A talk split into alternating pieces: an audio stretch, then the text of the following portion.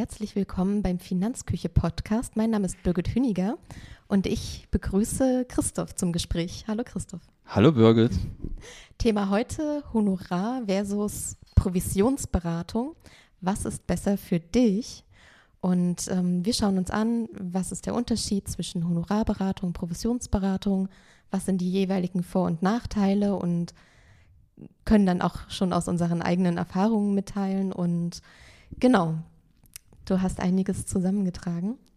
Genau, also ich lade auch gerne jeden Hörer ein, dann nochmal auf den Textbeitrag drauf zu gehen. Heute auf dem Podcast freue ich mich wieder sehr. Kommt grad, wir sitzen mitten in unseren Kreativtagen. Das heißt, wir sind gerade voller, voller Ideen.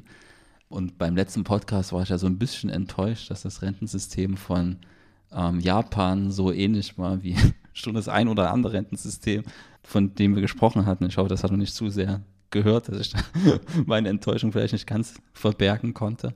Aber heute, ja, eins meiner, ja, unser Alltagsthemen, wenn man so möchte. Ja. Ähm, wir arbeiten ja schon sehr, sehr lange. Also ich arbeite eigentlich mein, fast mein komplettes Beraterleben auf Honorarbasis. Hatte nochmal das erste Jahr, ähm, als ich in Vertrieb eingestiegen bin für ein Jahr. Das würde ich jetzt aber noch nicht richtig als berufliche Tätigkeit bezeichnen. Ähm, war ich in der Provisionswelt drin. Und seitdem, ja, viele Berührungspunkte mit beiden Themen gehabt. Ähm, Honorar, wie gesagt, der Alltag bei uns. Und heute wollen wir das Ganze nochmal tiefergehend aufrollen, hatten sicherlich schon den einen oder anderen Beitrag auch auf dem Blog zu dem Thema, war noch nicht so tief, glaube ich, wie wir heute drauf gehen. Und das ist so ein kleiner Leitfaden, um einfach dann auch eine Orientierung zu geben, was vielleicht für wen passend sein könnte, wo Vor- und Nachteile liegen und Fallstricke. Genau, dass dann jeder am Ende für sich selber entscheiden kann, das ist das richtige Modell für mich und ich weiß, worauf ich mich hier einlasse. Deshalb beginnen wir doch gleich mal mit der Frage, was eigentlich äh, oder wie Honorarberatung überhaupt funktioniert. Ja, ich finde es immer spannend, dass man so eine Frage überhaupt stellen muss, äh, weil das für mich eigentlich so ein alltägliches, naheliegendes Modell ist, dass man eine Dienstleistung hat, das Erstgespräch mit dem Kunden hat, vielleicht der Kunde sogar vorher schon eine Idee davon hat, was, was er für Beratungswünsche hat, das ist ja sowieso aber auch was die Kosten sind. Wir haben auch damit experimentiert, die Honorarordnung schon teilweise online zu stellen. Wir sind jetzt wieder ein bisschen davon abgewichen, weil es dann doch sehr, sehr individuell am Ende des Tages ist und ja, das wieder sehr im Erstgespräch wieder mehr kommunizieren und ist aber bei der Honorarberatung ganz klar so, dass der Kunde eben ein Anliegen hat. Dann trifft man sich zum Erstgespräch, dann zeigt man, wie die Beratung aufgestellt ist und spricht sich, stimmt sich zum Anliegen ab. Und dann schaut man eben, wie ein Ablauf der Zusammenarbeit aussehen kann und stellt auf Basis dessen dann an einem gewissen Punkt, bevor die eigentliche Beratung dann startet, hat der Kunde ein Angebot vorliegen und weiß, was kostentechnisch auf ihn zukommt, was er von der Beratung erwarten darf. Alles ganz klar geregelt und transparent und dann kann der Kunde entscheiden, ja, möchte ich oder mir ist es eben das nicht wert, das dafür in Anspruch zu nehmen. Genau, und so funktioniert dann noch eine Honorarberatung initial. Dann hat man die Beratung, gibt es ja unterschiedliche Möglichkeiten, Pauschalhonorar, Stundenhonorar und so weiter und so fort. Können wir vielleicht nochmal kurz drauf eingehen dann. Und dann erbringt man seine Beratungsdienstleistung. Wenn die erbracht ist, dann geht man entweder auseinander oder es folgt eben eine anschließende längerfristige Zusammenarbeit, Betreuung, Jahresgespräche und so weiter, was man auch wieder alles extra vereinbart. Und der Kunde weiß halt zu jeder Zeit, was er erwarten darf und was dort auf ihn zukommt, finanziell dann auch. Und kann jedes Mal von neuem entscheiden, ob es ihm das wert ist oder eben nicht. Also eine sehr, sehr angenehme Art der Zusammenarbeit aus meiner Sicht, weil er eben das auch die Möglichkeit bietet und einen fast schon dazu zwingt, halt einen ganz klaren Rahmen abzustecken. Ich glaube, das ist das, was zum Beispiel bei der Provisionsberatung vielleicht oft auf der Strecke ähm, bleibt, dass gar nicht so sehr die Erwartungshaltung beider Seiten abgeglichen werden. Ähm, bei der Honorarberatung wird man ein Stück weit dazu gezwungen, da klare Erwartungshaltungen abzustecken. Genau, also es gibt ja auch Gründe, warum wir uns für die Honorarberatung entschieden haben und da gibt es ja auch ganz klare Vorteile ähm, für unsere Mandantinnen und Mandanten, die du auch nochmal zusammengefasst hast.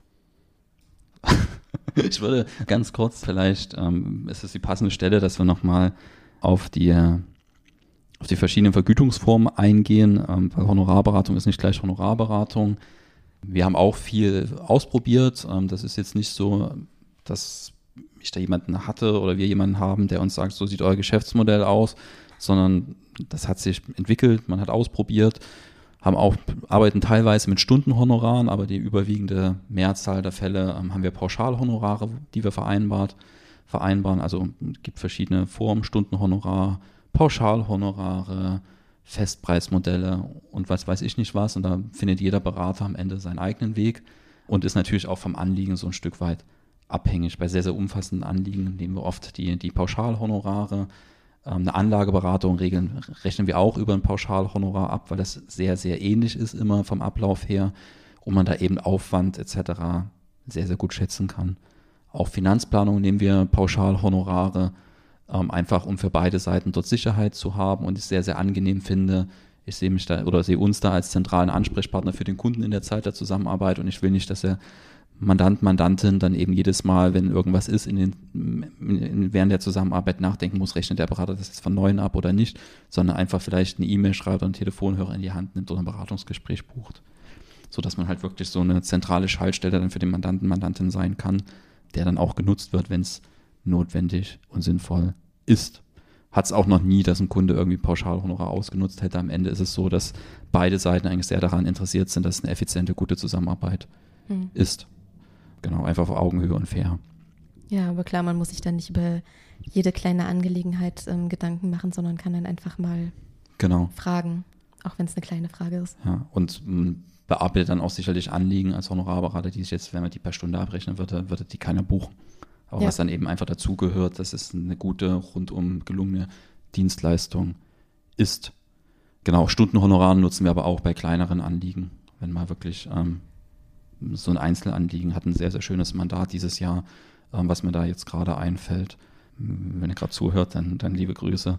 Wo es darum ging, kam eine Aussage aus der Lebensversicherung und dann zu schauen, okay, soll der Vertrag noch drei Jahre weiterlaufen, dass eine höhere Ablaufleistung kommt, soll zusätzlich was in die gesetzliche Rente eingezahlt werden oder soll das Geld alternativ angelegt werden in ein Depot und dann kann man sich die verschiedenen Szenarien anschauen, gucken, was da am, am besten geeignet ist und das durchspielen. Dann hat der Kunde eine Entscheidungsgrundlage und dann, dann war die Zusammenarbeit dann nach einem Termin, der sehr, sehr angenehm war, dann zu Ende. Ähm, ich war glücklich, ich glaube, Mandant auch und gut ist. Und das hat man zum Beispiel per Stunde abgerechnet. Ja. Genau, das zu den verschiedenen Vergütungsformen. Genau. Also ja, auch hier Flexibilität ähm, ist ganz gut. Genau, da vielleicht noch der Hinweis, ähm, hat er gesagt, wir gehen noch ein bisschen tiefer rein. Was mir immer mal wieder auffällt, ist, ähm, hatte schon Kundinnen, die oder Kunden, die angerufen haben, was kosten sie und dann ganz happy war, wo ich dann wirklich gesagt habe, okay, so sieht's aus. Manchmal ist gar nicht so einfach rauszufinden, was ähm, ein Honorarberater kostet oder eine Honorarberaterin. Da würde ich jedem Beraterin, Beraterin ermutigen, da wirklich ganz offen von Anfang an mit umzugehen und nicht denken, man verschreckt da die Mandanten, sondern einfach ganz klare Transparenz. Das wird sehr, sehr gut angenommen, wenn man von Anfang an wirklich sagt, okay, das kostet und nicht erst irgendwie versucht, ja, keine Ahnung, das irgendwie zu, zu rumlawinern und dann irgendwann sagen, okay, das kostet ich jetzt und dann ist schon die halbe Beratung gelaufen und der Kunde fühlt sich dann genötigt, dann zu unterschreiben. Genau. Ja, wenn man sich bei dem Thema selber komisch verhält, dann überträgt sich das ja dann auch auf den, ähm, auf das Gegenüber und plötzlich wird die ganze Angelegenheit komisch. Aber das Honorar gehört ganz klar dazu. Die Leute suchen direkt nach Honorarberatern und wissen, dass ein Honorar kommt. Und dann hat man natürlich auch das Bedürfnis, klar zu wissen, welche Zahl steht jetzt dahinter. Und ja, damit einfach offen umzugehen, ähm, schafft ja noch mehr Transparenz eigentlich und auch eine Sicherheit. Ja. Was, was, was wir aber oft merken, ist, dass zwar klar ist, dass wir ein Honorar abrechnen, aber halt eine häufig war es am Anfang so, habe ich aktuell nicht ganz so das Gefühl, aber trotzdem kommt immer mal wieder vor, dass eben nicht klar ist, in welchen Größenordnungen sich das bewegt, weil man einfach nicht im Alltag damit in Kontakt kommt und da muss halt, ja, wie bei jedem anderen Dienstleister ist da halt ein normaler Stundensatz dahinter und ähm, ja, also das sind 150 Euro, 170 Euro, je nach Region, je nach Berater. Die Stunde, die dort abgerechnet werden, ist auch nicht nur die Beratung, die man sieht, ist halt auch das Ganze hinten dran, was man nicht sieht. Lizenzgebühren und so weiter und so fort. Und ja, ein Berater, der weniger als 100 Euro die Stunde abrechnet, der könnte zum Beispiel niemals Mitarbeiter bezahlen oder sowas. Das, das würde einfach nicht gehen. Also, dass man da, kann man sich schnell ausrechnen, wenn man 10 Stunden Beratungsaufwand hat, ist man dann bei 1,5 bis 2000 Euro. Genau. Und dafür hat man idealerweise dann aber auch eine sehr, sehr kompetente und unabhängige Beratung. Dafür will ich auch so ein bisschen sensibilisieren, dass wenn man ein gutes Honorar zahlt, dann, dann ist der, der Berater halt auch in der komfortablen Lage, dann wirklich auch äh, Empfehlungen zu geben, die unabhängig vom Ergebnis sind, wo er dann eben nicht den Zwang hat, hinten raus dann doch noch irgendwie Geld verdienen zu müssen, dass das Ganze funktioniert. Ja. Deswegen bin ich ein sehr, sehr großer Freund von kostendeckenden Honoraren, genau, wo auch dann alle gut davon leben können ähm, und auch der Kunde am Ende happy ist. Genau. Ja, was sind denn so konkret die Vorteile erstmal von der Honorarberatung? Ein was haben wir schon besprochen, das ist das Thema Transparenz. Ja. Ja, das ist ähm, eine schöne Zusammenarbeit einfach. Der Kunde kann überlegen oder weiß genau, was auf ihn zukommt und kann einfach jedes Mal neu entscheiden, ist es mir das wert, ist es mir das jetzt noch wert. Genau. Und auch der Berater, für den, für den Berater auch immer, ich sensibilisiere dafür, aus Beratersicht ist es auch ein tolles Vergütungsmodell, weil einfach man hat die Stellschrauben selber in die Hand, in der Hand, ganz anders als bei einer Professionsberatung, wo der Versicherer vorgibt, was ich verdiene. Was ist das für ein, also das, das wollte ich gar nicht. So. Also ich kann mein Geschäftsmodell auch ganz klar strukturieren, planen, einplanen, was brauche ich, was möchte ich. Also ist für beide Seiten dort eine Transparenz und für den Berater bringt es die Möglichkeit mit sich, wirklich ein klares Geschäftsmodell aufzubauen, wo er weiß, was, was muss ich denn überhaupt verdienen an der Beratung. Genau. Also Transparenz ist der eine Punkt. Unabhängigkeit, das ist so der Klassiker, der für uns selbstverständlich geworden ist.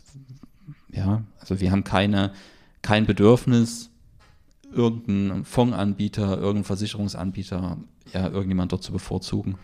Und das Schöne ist, und das ist für mich der allergrößte Vorteil, dass man halt wirklich, man kann vom Produkt weggehen. Wir haben auch einen ganzheitlichen Ansatz und da kann auch kein Finanzprodukt meine Lösung sein.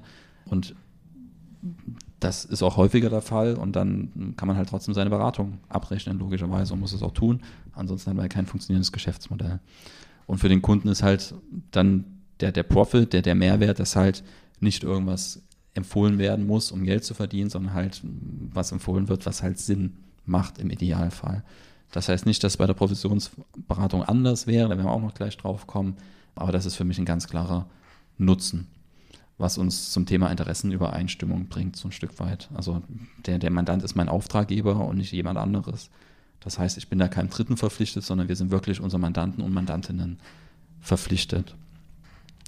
Ein weiterer Punkt wäre Qualität der Beratung was bei der, ja, das ist, ist halt das, was wir in der Branche auch häufig sehen. Ähm, da, wenn ich jetzt bei einer Provisionsvermittlung war, dann hat man vielleicht ein, zwei Gespräche gehabt und dann hat man plötzlich ein Produkt ähm, vermittelt bekommen und da sind dann ein paar tausend Euro Provisionen drin, wenn ich so an Sachen wie Rüruprenten, betriebliche Altersvorsorgen denke.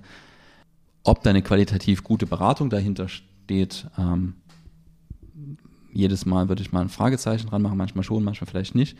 Aber wir sind bei der Honorarberatung und da ist ganz klar so, dass man natürlich als Berater irgendwie muss man dem Kunden Mehrwert liefern. So, also niemand bezahlt ein vierstelliges Honorar dann vielleicht auch, wenn die Beratung Mist ist.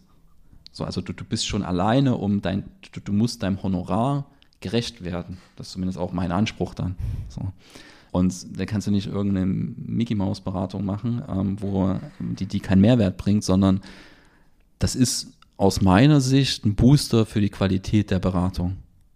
So, wir fragen uns ja auch ständig, wo, wo können wir besser werden, was, was kann da stimmiger werden. Muss man natürlich auch aufpassen, dass man das nicht überfrachtet. Gerade bei der Anlageberatung haben wir ganz am Anfang war ich da immer in zwei Gesprächen durch, wo ich mal angefangen habe. Jetzt sind es drei bis vier Gespräche. Und da frage ich mich dann auch manchmal, ist das jetzt noch notwendig oder nicht? Aber wo wir bei Qualität der Beratung sind, ähm, womit überfrachtest du am Ende Mandanten, Mandantinnen, was ist aber notwendig, damit er wirklich eine gute Beratung hat und am Ende gute Entscheidung treffen kann und auch langfristig dann gute Entscheidungen trifft. Ja, aber du hast ja auch als Berater dann ähm, die Flexibilität zu sagen, okay, der Mandant braucht jetzt vielleicht nicht drei oder vier Beratungen, weil genau. viel Wissen zum einen da ist und auch viel Verständnis, schnelle Aufnahmefähigkeit.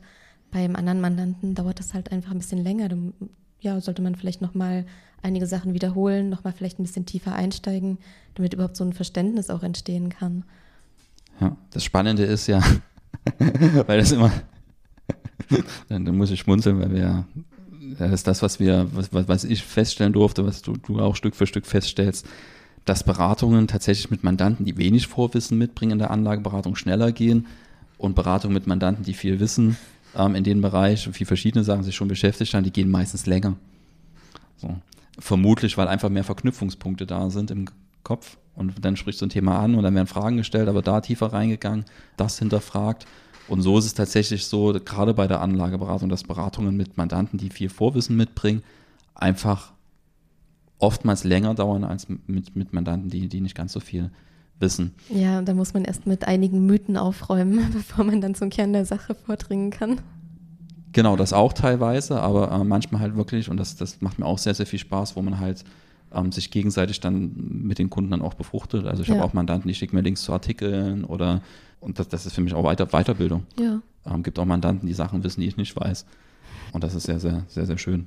Genau. Wichtig ist dann als Berater, sich nicht so hinzustellen zu sagen, ich, ja, alles klar, habe ich nicht gewusst, sondern ähm, äh, also dann auch wirklich, ja, sagen, das ist meine Kompetenzgrenze, muss ich erstmal nachlesen. Das macht, glaube ich, auch einen guten Berater dort an der Stelle mit aus. Genau. Ähm, ganzheitlichen Ansatz hat man so schon so ein Stück weit, halt Möglichkeit vom Produkt wegzugehen und halt wirklich auch die, den, den Kern des, der Dinge zu betrachten, erstmal wirklich in die Zielplanung reinzugehen, Ist-Situation erheben, wirklich erstmal Status Quo und dann ähm, zu schauen, okay, haben jetzt die Finanzen Priorität, sind es erstmal andere Bereiche, vielleicht ist gerade eine Ausgabe in der Altersvorsorge gar nicht so wichtig wie eine Ausgabe für die Gesundheit und so weiter und so fort. Also dieser ganzheitliche Ansatz, den man dort fahren kann, der ist sehr, sehr schön. Und der Unterschied zur Provisionsberatung ist, wenn am Ende der Finanzplanung in den ersten Jahren kein Finanzprodukt steht, ist das völlig in Ordnung. Das entlastet ungemein als Berater. Ja. So. Es nervt, wenn ich jetzt auf Provision abrechnen würde, eine saubere Beratung mache und der Kunde schließt am Ende nur irgendein kleines Produkt ab oder gar nichts und dann stehst du mit nichts da. Mhm. Das, das macht ja keinen Spaß. Und das macht dann für beide Seiten keinen Spaß. Genau, also zusammenfassend, Vorteile Honorarberatung sind die Unabhängigkeit, Transparenz, die Interessenübereinstimmung zwischen Berater und Mandanten, die Qualität der Beratung und der ganzheitliche Ansatz. Aber es gibt vielleicht auch Seiten an der Honorarberatung, die nicht ganz so vorteilhaft erscheinen, um nicht zu sagen, ja, ich möchte jetzt nicht von Nachteilen reden, aber Du kannst ruhig von Nachteilen reden. genau. Dann sagen wir mal, okay, Honorarberatung hat auch Nachteile, mit denen du dich ebenfalls beschäftigt hast. Was wären denn so die Nachteile? Sicher die Kosten, die da natürlich sehr auf einen zukommen, die ihnen klar sind. Genau, also wir, wir sprechen ja auch öfters über gesellschaftliche Verantwortung und das ist was, wo ich sagen muss, wo ich so ein bisschen desillusioniert bin, auch als Berater. Ähm, das bedeutet, ja, du willst transparenter arbeiten, als es vielleicht, ähm, als ich in dem Vertrieb damals kennengelernt habe. Du willst eine bessere Beratung liefern. Ähm, das bedeutet aber auch mit, dass du das für Menschen tust, die sich das leisten können. So. Das ist per se erstmal nicht schlimm, aber das ist natürlich diesen, diesen inneren Antrieb, dort jedem helfen zu wollen, vielleicht mit dem man mal startet. Das ist der Moment, wo ich so ein bisschen desillusioniert war, bin. Was jetzt nicht schlimm ist, aber was halt als aus gesellschaftlicher Sicht gesehen ganz klarer Nachteil ist, dass es gewisse Kundengruppen gibt, logischerweise, und das sind wahrscheinlich die Mehrzahl der Bevölkerung am Ende, wenn man sich das durchdenkt, die sich das einfach nicht leisten können und die es vielleicht aber am nötigsten oder, oder die, die vielleicht sehr, sehr stark davon profitieren würden, aber nicht in dem Rahmen, dass ich so ein Honorar dann vielleicht in dem Moment rechtfertigen ließe. So. Und da muss ich sagen, das ist ein Problem, das ist da. Das kann man nicht wegdiskutieren, logisch. Ähm, ja, das ist halt was, wo, wo ich dann, wo dann auch zum Beispiel wir mit dem Blog ja langfristig ansetzen wollen, wo uns aber immer noch Kapazitäten fehlen, Wissen halt wirklich online zu stellen, die Planung ein Stück weit zu digitalisieren, mehr Menschen zugänglich zu machen, die sich dann vielleicht das Geld nicht mitbringen können, aber dann vielleicht die Zeit, sich da tiefer reinzugraben. Ja, also das muss man sagen, ist am Ende Beratung für gewisse Bevölkerungsschichten, Gruppen, ähm, vermögende Kunden, gut verdienende Kunden ähm, oder Kunden, die, die Bock haben, wirklich was zu verändern. So, also kann ja auch sein, dass ich gerade nicht so viel habe, aber da raus kommen möchte und da einen Sparringspartner an meiner Seite haben will fürs Thema Finanzen und da bewusst ein bisschen mehr dafür zahle. Und habe auch schon mit Menschen zusammengearbeitet, wo wir gesagt haben, okay, dann, dann ist die Belastung am Anfang eben niedriger und wenn es dann später mal geht, dann bezahlst du halt später. Ist jetzt aber eine Ausnahme eher. Das ist wirklich dann mit Veränderungsmenschen, mit denen du, die halt wirklich sagen, ich bin gerade in einer Situation, da will ich unbedingt raus und ich will jetzt ein Team an meiner Seite, das mir da hilft. So, oder das mich dabei unterstützt. Das ist die absolute Ausnahme. Genau, das zum Thema Kosten. Aber da muss man auch sagen, wenn man jetzt sagt, okay, die Provisionsberatung soll jetzt die Lösung fürs Thema Kosten sein, da würde ich mal noch ein größeres Fragezeichen dran machen, weil das bedeutet ja, dass dann die Menschen mit wenig oder, oder mit, mit ganz, ganz wenig Geld, dass die dann zur Provisionsvermittlung gehen. Und die kriegen dann aber oftmals halt nicht das Optimale empfohlen. Und da entsteht dann nochmal ein finanzieller Schaden zusätzlich zu der Situation, die schon nicht optimal ist. Und wenn man zu Ende denkt, Provisionsberatung ist nicht dafür da, nur niedrige, also schlicht mit wenig Einkommen zu, zu beraten. Also quasi, die keinen sinnvollen Deckungsbeitrag fürs Geschäftsmodell des Vermittlers beitragen. Wenn der Vermittler nur mit Kunden zusammenarbeiten würde, die einen niedrigen Deckungsbeitrag bringen oder keinen, dann wäre er pleite. So, das bedeutet auch Provisionsberater, Vermittler versuchen natürlich an die Kundengruppen zu kommen, die ein gutes Einkommen, gutes Vermögen haben. So, also die, die Provisionsvermittlung tut sich da oft hinstellen als der Held der, der, der, der, der, der, der Gesellschaft, als das sozialere Modell, was de facto völliger Blödsinn ist, weil in der Praxis ist es dann so, dass ja, wenn ich sowieso nicht über die Grundsicherung springe, was soll ich dann 100 Euro im Depot anlegen? Dann mache ich mir letztlich mal ein schönes Leben oder versuche dann das in die Ausbildung zu investieren und dann halt dort rauszukommen oder ähm, habe dann, ja, mittlerweile wurde da Verbesserung geschaffen, weil es Grundfreibeträge für, für Riester-Verträge im Alter gibt und sowas. Ähm, aber alles darüber hinaus, was dann eben angerechnet wird für irgendwelche Hilfsleistungen des Staates, das macht dann eben keinen Sinn mehr. Ähm, also da ist sicher, muss, muss man dann fragen, ob, ob die Provisionsberatung das richtige Modell wäre. Ich hätte mir damals gewünscht, als Riester, Rüobrent alles auf den Weg gebracht wurde, dass man vielleicht dort, ja, wie in anderen Ländern da auch so eine staatliche, staatlich gelöste Produkte hat. So, wo eben nicht irgendwo massenhafte Vertriebe in den Markt reindrängen und mit staatlicher Förderung Produkte vermitteln. Sondern da hätte man quasi das ja, einen staatlichen Fonds oder sowas schaffen können, wo die Riester-Förderung reinfließt oder sowas. Ähm, da können wir nochmal einen Podcast drüber machen oder wollen ja auch irgendwann einen Podcast dazu machen mit Ideen, wie man vielleicht das Rentensystem anders gestalten könnte. Ähm, also da wäre für diese Grundsicherung, Grund, Grundanlagen vielleicht sinnvoll, das gar nicht in den privaten Beratermarkt zu geben, sondern da vielleicht Lösungen zu schaffen. Man kann ja auch Opt-out-Lösungen schaffen, wo man die Wahl hat, entweder die Vorgaben zu nehmen oder eben sich anderweitig beraten zu lassen in Ländern, wo es sowas gibt, sieht man, dass diese Opt-out-Möglichkeit dann selten gezogen wird. So, genau. Also das zum Thema Kosten. Dann ähm, Komplexität könnte ein Thema sein. Das ist aber eher was, wo ich den Berater in der Pflicht sehe. Ähm, das heißt, es ist natürlich dann eine Dienstleistung, die eine Erklärung, wenn, wenn ich ein Honorar am Anfang festlege, dann muss ich auch schaffen, meine Dienstleistung klar zu kommunizieren. Wenn ich das als Berater nicht kann, dann kann es sein, dass ich meinen Kunden verschrecke und er dann lieber gar nichts macht, als irgendwas zu machen bei mir. So. Ähm, also ich muss dann schon diese komplexe Dienstleistung, wenn sie für uns vielleicht nicht komplex erscheint auf der Beraterseite in dem Moment, muss ich runterbrechen können, so damit der Mandant, die Mandantin weiß, was auf sie oder ihn zukommt und er eine Entscheidung treffen kann. Ähm, also diese Komplexität, ja, die ist da, die wäre theoretisch auch in der Provisionswelt da, wenn dort die die Notwendigkeit da wäre, das Geschäftsmodell am Anfang ganz klar zu kommunizieren, was sicherlich viele Provisionsvermittler machen, aber halt nicht alle. Genau. Ja. Dann haben wir noch ganz praktische Nachteile, wenn man Honorar sieht als, und das wird leider viel zu häufig gemacht, dass man Honorar vielleicht als günstigere Variante zur Provisionsvermittlung sieht, als gut verdienender, angestellter, vermögender Mensch oder Erbe. Ähm, das ist Honorarberatung aus meiner Sicht nicht. Ja, logisch, für gut verdienende Menschen ist es am Ende günstiger, weil es eben nicht unbedingt an Beitragshöhen etc. pp. festgemacht wird, aber das ist nicht Sinn und Zweck der Sache. Aber wenn man das macht und es ist mit Provisionsvermittlung vergleicht, einfach Produktvermittlung gegen Honorarvermittlung, dann ist es eben so, dass bei Provisionsverträgen, da gibt es eine Stornohaftung. Das bedeutet, wenn ich als Kunde meinen abgeschlossenen Rentenvertrag nach einem Jahr kündige, dann muss der Vermittler vier Fünftel zum Beispiel von seiner Provision zurückzahlen. Erst wenn der Vertrag aus der Stornohaftungszeit raus ist, fünf oder zehn Jahre, dann ist die Provision endgültig komplett erdient. Und beim Honorar ist es so, dass das Honorar in dem Moment logischerweise erdient ist, wo die Beratungsdienstleistung erfolgt ist. Wenn ich aufgrund dieser Beratung ein Produkt abschließe und das danach wieder kündige, dann kriege ich kein Honorar zurück, logischerweise, weil ich für die Beratung bezahlt habe und nicht fürs Produkt.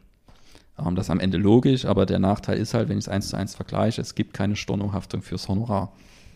So, also kein Geld zurück, wenn ich nicht zufrieden bin, könnte man jetzt sagen. Aber auch da ist der Honorarberater aus meiner Sicht gefragt. Hatte, glaube ich, in meiner ganzen ja, ich hatte in, in sieben Jahren, glaube ich, einmal den Fall, wo ich irgendwann mein kleineres Honorar dann nicht erhoben habe, weil die Kundin dann gesagt hat, äh, es hat halt nicht gepasst in dem Moment. So. Ähm, und da kann man ja auch in dem Moment sich vielleicht flexibel ja, verhalten, gestalten als Berater. Ähm, wir haben glücklicherweise größtenteils zufriedene Kunden. Klar. So. Ansonsten, ja, auch bei der Honorarberatung gibt es Anreize, die, die vielleicht ja, schön wären, wenn die nicht da sind. Man könnte dazu neigen, Beratungen in die Länge zu ziehen, ähm, um möglichst viel Honorar abzurechnen. Ja, also auch da gibt es Fehlanreize, wenn man so möchte. Ja, man muss ja sein Honorar irgendwie rechtfertigen. Und was ein ganz, ganz klassischer oder praktischer Nachteil ist, wofür, ja, den Schuh will ich mir nicht anziehen, da bin ich nicht dran schuld als Honorarberater. Es gibt eine eingeschränkte Produktwelt in der, im Versicherungsbereich. Im Anlagebereich, Altersvorsorgebereich ist alles kein Problem, alles wunderbar. Da gibt es genug Möglichkeiten, Optionen, Honorarprodukte ohne Provision ähm, zu empfehlen. Im Anlagebereich ist auch problemlos möglich, dass Provisionen, die aus Fonds, wenn man den Fonds mit Bestandsvergütungen vermitteln möchte, empfehlen möchte, dass diese Vergütung ausgezahlt wird an den Kunden. Bei Versicherungen ist das viel, viel schwieriger. Es gibt zum Beispiel nur, ich glaube, ein Versicherungsunternehmen, das im privaten Krankenversicherungsbereich einen Honorartarif im Angebot hat und alle anderen privaten Krankenversicherer finanzieren sich ausschließlich über Provision, also ihren Vertrieb. Und da ist natürlich dann sehr, sehr schwer als Honorarberater Fuß zu fassen und eine sinnvolle Beratung anzubieten. Theoretisch gibt es die Möglichkeit, Beratungsgutscheine auszustellen, dass der Kunde dann mit diesem Beratungsgutschein zum Versicherer geht und sagt, ich wurde schon beraten, ich muss keine Provision zahlen, bitte kehren mir die Provision aus. Dann zeigt der Berater ähm, den Finger an der Mitte in der Regel und sagt, nee, lieber Kunde, das ist mir zu kompliziert, ähm, such dir einen anderen Versicherer, wo du Kunde werden willst. Es gibt ja keinen Annahmezwang. Genau. Also das wäre was, ähm, das ist so ein Henne-Ei-Problem. Ja, wenig Honorarberater sind in der, ich sag mal, Beratung aktiv bei Versicherungsverträgen, weil es einfach wenig Auswahl am Markt gibt und dann der Versicherungsmakler für viele die sinnvollere Lösung ist. Ganz einfach, weil er auf den kompletten Markt zugreifen kann. Und es gibt wenig Produktangebote, weil sie halt nicht nachgefragt werden. So, also weil es wenig Berater gibt, die nachfragen und wenig Kunden. Ja, das ist dann ein Systemfehler sozusagen. Genau, und das ist ein Moment, wo es einen staatlichen Eingriff braucht. Hm. Ähnlich wie bei der E-Mobilität wenn keine Ladeinfrastruktur gestellt wird, brauche ich keine E-Autos zu, ja. zu verkaufen. Hier müsste es klare Vorgaben geben. Dieser Beratungsgutschein, das war eine staatliche Idee, funktioniert nicht. So. Genau, also da brauchst du einen Eingriff von außen, um dort, ich nenne es jetzt mal Waffengleichheit zu schaffen, dass es eben für jeden privaten Krankenversicherungstarif nochmal eine Honorarvariante geben muss. Wir können ja immer noch beides anbieten. So. Also da, da brauche ich nicht drüber zu diskutieren, Provisionsberatung verbieten oder sonst irgendwas, sondern das wäre erstmal schön, wenn Gleichheit bestehen würde zwischen beiden Vergütungsmodellen, gerade im Versicherungsbereich. Dann würde es sicherlich auch mehr Berater geben, die in mhm. dem Bereich tätig wären, weil es dann einfach mehr Sinn machen würde. Wir sind ja auch nicht im Risikoberatungs, also wir beraten ja auch nicht zur privaten Krankenversicherung. Das eine ist, wäre uns auch viel zu viel, uns da noch reinzufuchsen. Aber ein ganz praktisches Beispiel ist halt auch, dass es eine Honorarberatung in dem Bereich halt einfach nahezu unmöglich ist. Zumindest was Neuabschlüsse angeht. Ja. Also auch Honorarberatung hat so ja, seine Nachteile oder ihre Nachteile. Genau. Was halt vor allem Kosten, die eingeschränkte Produktauswahl oder ja, dass man ähm, Honorar zahlt und dann am Ende gar nicht der Empfehlung folgt zum Beispiel. Also ja. genau, aber wir wollen ja heute nicht nur über Honorarberatung sprechen, sondern auch über die Provisionsberatung und da ebenfalls gucken, was sind hier die Vor- und Nachteile, um halt einzuschätzen zu können, weil wir haben ja schon gemerkt, dass Honorarberatung Grenzen hat, wo dann eine Provisionsberatung einspringen muss eventuell. Wie funktioniert denn eine Provisionsberatung? Ähm, Provisionsberatung ist dann aus meiner Sicht komplexer als die Honorarberatung. Honorarberatung ist ganz einfach. ich kriege ein Angebot und nehme es an oder nicht und dann geht die Beratung los oder eben nicht. Bei der Provisionsvermittlung ist der, die Einstiegshürde viel, viel niedriger. Das heißt, ich muss am Ende, am Anfang, wenn die Zusammenarbeit losgeht, gar kein Geld bezahlen. Ich gehe zum Vermittler hin, erzähle ihm, was ich möchte im Idealfall und dann sagt er, okay, ähm, ich habe da irgendein Produkt für dich. So. Vorher erfolgt idealerweise noch eine Beratung dazu, was brauchst du Kunde, welche Höhen, Laufzeit und so weiter. Dann eine konkrete Tarifauswahl und dann kommt irgendwann bitte Berufs- und Fähigkeitsversicherungsangebot bei Versicherung Max Müller. So. Und dann erst sehe ich, was das Produkt kostet. So, also nicht nur was das Produkt kostet, sondern was der Vermittler, der mich quasi beraten sollte, der aber für die Vermittlung und nicht für die Beratung bezahlt wird. Also ist ein Vermittler, auch der Versicherungsmakler ist definitionsrechtlich ein Vermittler. Das IHK-Register, wo wir als Versicherungsberater gelistet sind, heißt Vermittlerregister. Also der Honorarberater wurde mit in das Vermittlerregister gesteckt. Finde ich vom Wording her sehr, sehr schwierig. Ja. Genau, also wir stecken im Vermittlerregister fest. Vielleicht schaffen wir noch unser eigenes Beraterregister. Das Honorarregister. Ja, unser Honorarregister. genau, und dann weiß ich erst, wenn ich das Produkt, ähm, das Angebot vor mir liegen habe, was ich denn jetzt eigentlich bezahlen soll. Ähm, und dann ist leider gängige Praxis, dass kommen 100 Seiten Antrag zu einer Berufsunfähigkeitsversicherung oder zu einer Rührbrand oder zur betrieblichen Altersvorsorge. Und auf Seite 85 findet sich dann das Basisinformationsblatt, wo dann die Kosten im Detail aufgeschlüsselt sind. Und es soll tatsächlich schon mal vorgekommen sein, dass das überscrollt wird. Ähm, und der Kunde die Kosten nicht sieht, aber dafür unterschreibt, dass er die Unterlagen bekommen hat. Mhm. Genau. Ich stelle das jetzt natürlich extrem ähm, sarkastisch dar. Ich kenne sehr, sehr viele Provisionsberater, die gute Arbeit machen. Ähm, wir kommen ja dann auch noch darauf, was wirklich zählt. Aber ist natürlich dort viel, viel einfacher, seine Kosten zu verstecken bei der Provisionsberatung, als es bei der Honorarberatung möglich ist. Genau. Also so funktioniert eine Provisionsberatung. Ich kriege erstmal eine kostenlose Beratung und bezahle dann das bei der, bei der, beim Unterschrift des Produktes dann quasi eine Vermittlungsprovision. Ähm, wobei, und das ist auch wichtig zu verstehen, nicht der Kunde zahlt die Vermittlungsprovision, sondern ich zahle meinen Beitrag für die, als Kunde meinen Beitrag an die Versicherungsgesellschaft zum Beispiel und die Versicherungsgesellschaft zahlt dann eine Provision an den Berater aus.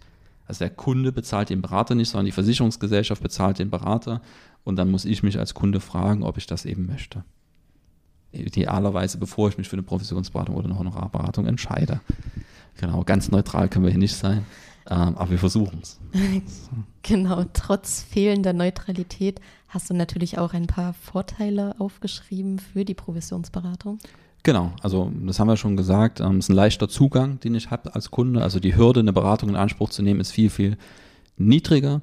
Muss dann halt nur das Händchen dazu haben, mir wirklich einen fähigen und ähm, integren Provisionsvermittler zu suchen. Dann kann auch die Provisionsberatung super funktionieren. Dann könnte man sagen, attraktiv für Menschen mit wenig Vermögen, niedrigem Einkommen, das hatte ich ja vor uns aber schon angesprochen. Ähm, die Frage ist dann, ob das dann immer zielführend ist, was da am Ende dabei dann rauskommt. So. Aber theoretisch könnte man das als Vorteil nennen, dass es eben attraktiver ist für Menschen mit niedrigem Vermögen, die Honorarberatung dann ab einem gewissen Punkt dann rein mathematisch dann schon günstiger wird weil in der Provisionsvermittlung das eben das, die Provision an der Beitragshöhe, an der Prämienhöhe, die ich dort in so einen Vertrag einzahle, festgemacht wird. Ähm, also 5% auf 100 Euro sind weniger als 5% auf eine Million Euro, übertrieben gesagt. Und dann habe ich noch den Vorteil, wenn der Empfehlung des Vermittlers am Ende nicht gefolgt wird, also ich nehme die ganze Beratung in Anspruch, dann kriege ich Produktvorschläge und unterschreibe dort nichts, dann bezahle ich auch nichts. Dann war die Beratung kostenlos und ich habe dann kein Produkt unterschrieben, dann habe ich gar nichts bezahlt. Das ist, und das muss ich aber auch sagen, nicht fair für den Vermittler, wenn er gute Arbeit vorher gemacht hat. Deswegen fühle ich mich ja sowohl in unserem Geschäftsmodell, weil es halt für beide Seiten einfach Sinn macht. In, in fast 99,9 Prozent der Fälle. So. Ähm, noch ein Vorteil ist die Stornohaftungszeit aus Kundensicht, ein Nachteil vielleicht aus Vermittlungssicht. Also für einen Kunden ist das ein Vorteil, wenn ich einen Vertrag, also meistens so, dass diese Provision die wird dem Vermittler mit einmal ausgezahlt und dann steckt er aber noch Stornohaftungszeit fest von zum Beispiel fünf Jahren. Und wenn er jetzt 2000 Euro Provision bekommen hat und der Kunde kündigt nach zweieinhalb Jahren, also in der Mitte der Laufzeit dieser Stornohaftung, dann muss der Vermittler von diesen 2000 Euro 1000 Euro zurückzahlen. So, und der Kunde zahlt dann aber diese 1000 Euro nicht. So. Also wenn ich dann quasi kündige mittendrin, dann muss ich nicht die volle Provision als Kunde bezahlen, ähm, und der Vermittler zahlt einen Teil zurück. Ist auch eine sehr, sehr sinnvolle Regelung am Ende des Tages, weil so auch der Anreiz für die Provisionsvermittler geschaffen wird, dass die Beratung doch am Ende eine gute Beratung ist. Und ich glaube auch, die, die überwiegende Mehrzahl der Provisionsvermittler wollen eine gute Arbeit machen, weil es auch fürs Geschäftsmodell sinnvoll ist, wenn die Kunden langfristig zufrieden sind. Das Problem ist bei Finanzprodukten, dass ich dann eben ganz erst also ganz oft erst hinten raus wirklich sehen kann, hat es jetzt Sinn gemacht oder nicht. Mhm. So ein Rentenvertrag kommt halt erst nach 40 Jahren zur Auszahlung manchmal. Und dann ist halt der Drops gelutscht, wenn man so ja. sagen möchte. Ähm, und dann ist aber halt zu spät, um noch zu reagieren oftmals. Genau. Und damit kommen wir auch schon zu den Nachteilen der Provisionsberatung. Da siehst du ja auch einige negative Seiten. Ja. Also ich habe halt, ja, man kann jetzt mangelnde Transparenz nennen, wobei ich auch als Provisionsvermittler relativ transparent sein kann. Transparent, wenn ich das Basisinformationsblatt mit meinen Kunden durchgehe zum Produkt, dann weiß er in der Regel auch, was da auf ihn zukommt. So. Ich muss es dann halt nur ganz offen durchgehen. Wie oft das gemacht wird, keine Ahnung. So. Würde ich eingeschränkt zustimmen, weil so ein Basisinformationsblatt ja nur so einen kleinen Teilausschnitt zeigt und wenn man nicht weiß, wie das große und ganze drumherum eigentlich funktioniert, ist es auch schwer für eine Person, die Informationen auf dem Basisinformationsblatt wirklich einordnen zu können, wenn man sie einfach nur mit dem Berater durchgeht, ohne zusätzliche Erklärung zu bekommen. Ja, das hängt halt am Berater, dann das zu erklären. Ja. Aber das Interesse ist natürlich hoch, dass die Kosten dort äh, gut zu rechtfertigen. Und genau, aber von den Kosten her ist da schon im Großen und Ganzen alles aufgelistet und ein Kunde weiß dann, ich bezahle jetzt 4000 Euro oder 3000 Euro für meine betriebliche Altersvorsorge an Provision. Und der denkt ja aber in dem Moment, dass das normal ist. Ja. So, also es ist aber nicht normal. Vielleicht. Oder, oder es geht auch anders. So. Genau, aber es ist halt einfach ein anderes Vergütungsmodell ähm, und ja, ich finde es halt schwierig, dass man das dann erst nach der Beratung eigentlich weiß, wenn der Drops gelutscht ist, was kostet das jetzt in dem Moment, wo ich eigentlich meine Unterschrift drunter setzen soll und quasi ganz am Ende der Beratung, wo ich mich dann verpflichtet fühle, das dann auch zu unterschreiben. Ja, und man muss halt nicht diesen großen Batzen Geld der Provision auf einmal bezahlen, sondern er verteilt sich auf die einzelnen Beiträge, die man dann zahlt. Und so entsteht dann natürlich gleich das Gefühl, es ist gar nicht so viel, was mich das kostet. Genau, also der Unterschied zur Honorarberatung ist ganz klar, ich zahle es auch nicht von meinem eigenen Konto, weil ich zahle die Versicherungsprämie und damit spüre ich gar nicht, dass es was kostet. Ja. So, da ist natürlich auch die, es ist viel, viel einfacher, mal so ein vierstelliges Honorar oder Provision dann durchzuwinken. So, ohne sich da wirklich tiefergehend Gedanken drüber zu machen. Ähm, also Transparenz, klein, niedrigere Transparenz ist ein Thema, Interessenskonflikte ganz klar. Das bedeutet, der Vermittler wird nicht vom Kunden bezahlt, heißt ja immer Folge der Spur des Geldes, sondern eben von der Versicherungsgesellschaft oder von der Fondsgesellschaft. Und da können natürlich ganz klar Interessenskonflikte bestehen. Ist halt einfach Fakt. So. Und ähm, was da auch entsteht, ist am Ende eine produktfokussierte Beratung. Das heißt, ich habe natürlich ein hohes Incentive als Berater, am Ende wirklich ein hochwertiges Versicherungsprodukt am Ende zu, zu platzieren, eine private Krankenversicherung, eine Berufsunfähigkeitsversicherung oder einen Altersvorsorgevertrag, weil dafür dann einfach ja, ein Monatslohn dann vielleicht an Provision oder ein halber Monatslohn gezahlt wird. So. Das heißt, und so ist ja das, wenn wir nochmal bei Desillusionierung sind, wo ich damals die Ausbildung zum Fachberater für Finanzdienstleistungen gemacht habe, wenn dann dann da steht als Definitionssatz, Finanzberatung ist ein Prozess, an dessen Ende die Vermittlung eines Finanzproduktes steht, damit ist, glaube ich, alles gesagt und das meine ich mit produktfokussierter Beratung. Ja. Es ist ganz klar, wenn die Beratung startet, am Ende wird ein Produkt vermittelt. Ja. So, damit ist es eigentlich auf den Punkt gebracht und so möchte ich persönlich nicht arbeiten. Genau. Also Provisionsberatung hat Vorteile. Zum einen der ja, niedrigschwellige Zugang, gerade für Personen mit geringerem Einkommen und Vermögen und ähm, ja, wenn ich den Empfehlungen nicht folge, muss ich auch kein Honorar oder irgendwas zahlen. Die Nachteile sind dann eben die Interessenskonflikte, die mangelnde Transparenz und diese produktfokussierte Beratung. Genau. Was natürlich auch gibt, sind Mischmodelle. Ja. Das heißt, wo das Beste aus beiden Welten, wenn man so möchte, wo quasi beides gemacht wird, es sind ganz oft Versicherungsmakler unterwegs, die dann noch eine Honorarzulassung im Anlagebereich haben und sich dann als Honorarberater nennen. Wir haben jetzt auch wieder den, den, den Fall, wo mit Honorarberatung geworben wird und die Versicherungsmaklerzulassung da ist und die Finanzanlagenvermittlerzulassung und nicht die beiden Beraterzulassungen. Klar, Honorarberater ist jetzt erstmal kein geschützter Begriff. Die geschützten Begriffe sind Versicherungsberater und Honorarfinanzanlagenberater, aber wir wollen damit werben. So. Genau, also es gibt auch Mischmodelle, wo eben gesagt wird, zum Beispiel im Anlagebereich nehme ich jetzt Honorar und im Versicherungsbereich nehme ich Provision Genau, das gibt es auch. Wie gesagt, selbst bei uns ist es teilweise so, dass dann, also wir machen das ja nicht selber, also wir machen keine Tarifberatung und privaten Krankenversicherung, aber wo dann vielleicht ein Versicherungsmakler dazukommt und eine privaten Krankenversicherung berät. Wir kommen dann noch gleich drauf, was dann wirklich zählt bei der Beraterauswahl und auf die Punkte sollte man dann wirklich, wirklich sehr, sehr stark achten, wenn man sich einen Vermittler und Berater raussucht. sucht. Da ist die Vergütung dann fast schon Nebensache, wenn man es geschafft hat, so einen Berater zu finden. Genau. Damit hätten wir ja eigentlich alle wichtigen Facetten aufgezeigt, die Honorarberatung und Provisionsberatung haben. Kommen wir also zum Resümee und zur Frage, worauf kommt es denn nun wirklich an? Genau, also für mich ist, ähm, auch wenn, also ich würde mich zum Beispiel auch nie, ich finde es schwierig, wenn ich mich jetzt, mein, mein, mein USP, mein, mein Beratermerkmal ist nicht Honorarberater. Das, das ist nicht das, warum der Kunde oder warum ich will, dass bei uns Mandanten, Mandantinnen anfragen und zufrieden sind. Das ist eine Selbstverständlichkeit, das ist quasi die Form, wie wir uns vergüten, dass wir bezahlt werden, ist eine Selbstverständlichkeit am Ende des Tages. Ähm, woraus wirklich ankommt aus meiner Sicht, und das muss jeder für sich bewerten, ist Qualität, Integrität. So, das bedeutet, ich brauche einen Berater, der fähig ist, eine Beraterin, die fähig ist, und ich brauche einen Berater und eine Beraterin, die ja denen es nicht primär darauf ankommt, möglichst viel Geld zu verdienen. Also es sei jedem gegönnt, ich würde lügen, wenn ich nicht sage, ich bin nicht hier, weil ich ein funktionierendes Geschäftsmodell haben will. Ähm, aber es gehört Integrität dazu, zu sagen, hey, das ist gerade nicht das Richtige. So, also wir haben auch immer mal vielleicht jemanden, der dann anfragt und sagt, ich möchte jetzt eine Finanzplanung machen und wo du dann überlegst, hey, das ist jetzt vielleicht nicht der richtige Zeitpunkt und das dann auch zu sagen, zu kommunizieren und dann ähm, entweder zu sagen, hey, wir sehen uns in zwei Jahren wieder, wenn es passt. Dazu gehört eine gewisse Integrität, äh, weil du dann einfach sagst, okay, ich verzichte jetzt in dem Moment ähm, auf ein vierstelliges Honorar. Dasselbe gilt für Professionsvermittler. Auch dort gibt es qualitativ sehr hochwertige Beratungen, sehr, sehr kompetente Kollegen. Und auch dort ist es dann da noch viel, viel wichtiger, weil wenn wir bei Interessenskonflikten sind, der Schaden, der angerichtet wird, wenn ein Honorarberater drei Stunden länger berät, als er sollte, der ist verschwindend gering.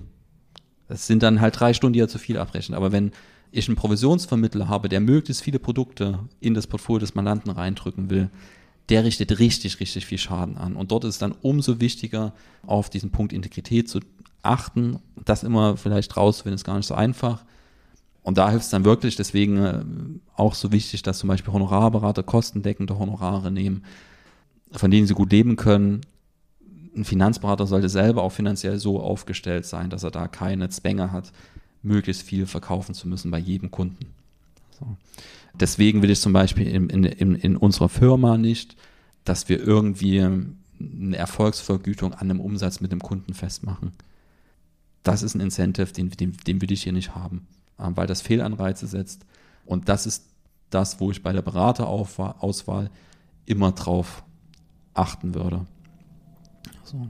Ansonsten ähm, kann ich nur jeden ermutigen, ja, wenn wir noch ein bisschen Werbung machen dürfen für die Honorarberatung. Ähm, es ist, und das, das muss ich sagen, leider immer noch eine Nische, dass wirklich Beratung über Honorar vergütet wird. Aber es ist eine Nische, die, die Spaß macht, wenn man dort drin ist, sowohl als Berater als als, als Kundin oder als Kunde. Mandant, Mandantin. Also es ist wert, ähm, dort mal rein zu illern. Genau. Ja, dann danke für das Gespräch. Ich glaube, wir haben jetzt einen sehr guten Einblick bekommen, was so die einzelnen Beratungsarten ausmacht, worauf man achten soll und ähm, was wirklich wichtig ist bei der Beratung. Und damit verabschieden wir uns auch schon und hören uns dann beim nächsten Mal. Bis dahin. Bis dahin. Tschüss. Ciao.